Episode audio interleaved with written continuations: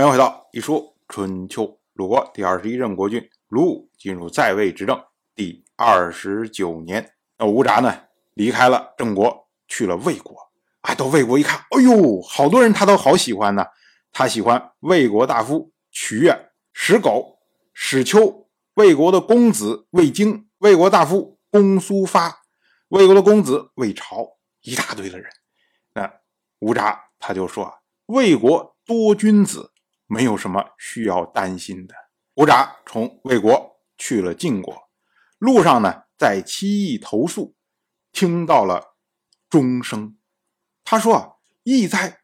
我听说变而不得，必加于禄。夫子得罪了国君，才住在这里，忧惧还怕不够，又有什么可欢乐的呢？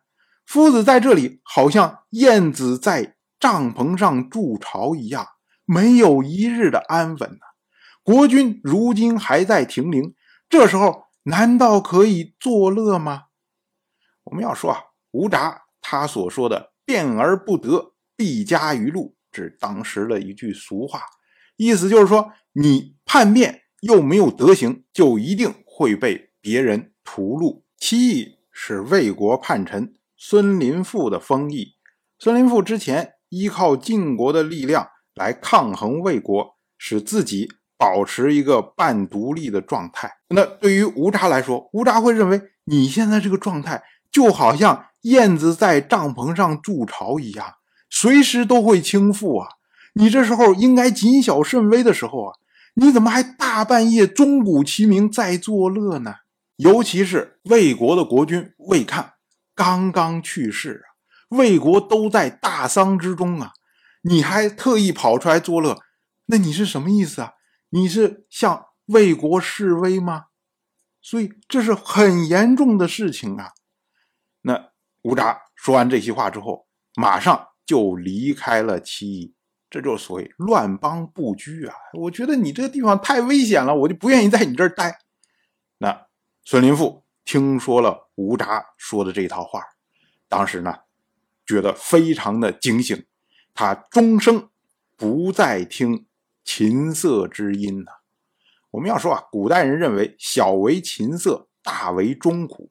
那你不听琴瑟之音，那也就自然不会再听钟鼓了。换句话说呢，以后就不再饮酒作乐了。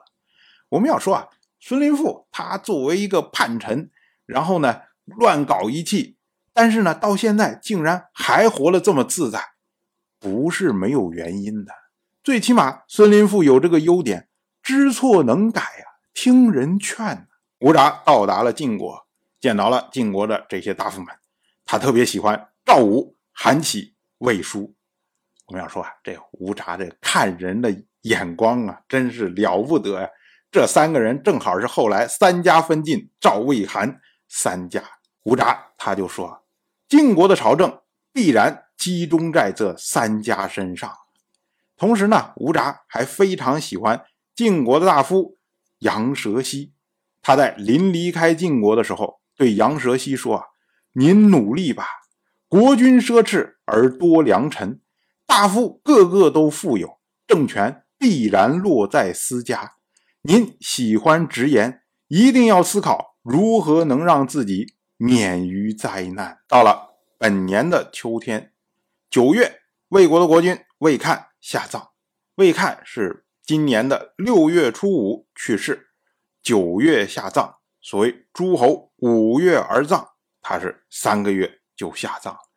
魏看在继位之初，就因为和魏国的大夫孙林父交恶，最终呢被孙林父驱逐。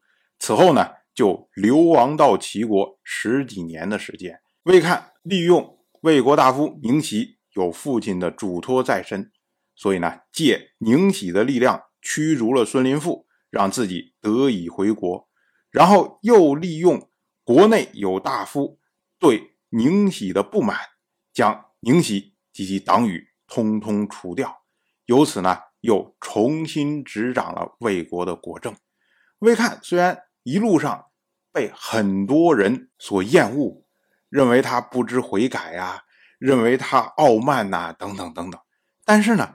他重新回到魏国的时候，其实受到了魏国上上下下很多人的欢迎，而且呢，魏国还有大量的值得被人称道的这些公子们、公孙们以及大夫们，所以呢，就是魏看他一方面能够得到国内人的支持，另外一方面呢，他又能够将这些掌权的大夫们玩弄于股掌之间，所以呢，魏国人依照世法。聪明睿智曰献，为魏看，定谥号为献，后世则称魏看为魏献公。当然，我就这么一说，您就那么一听，感谢您的耐心陪伴。《一说春秋》的第一本图书《惊泽》已经正式出版，《惊泽》收录了从春秋开篇到郑国国君郑务生去世的春秋故事，加上多篇的番外回声以及年表、人物关系图、春秋经原文等辅助内容，方便大家和音频参照阅读。有兴趣的朋友，快去公众号《一说春秋》看看吧。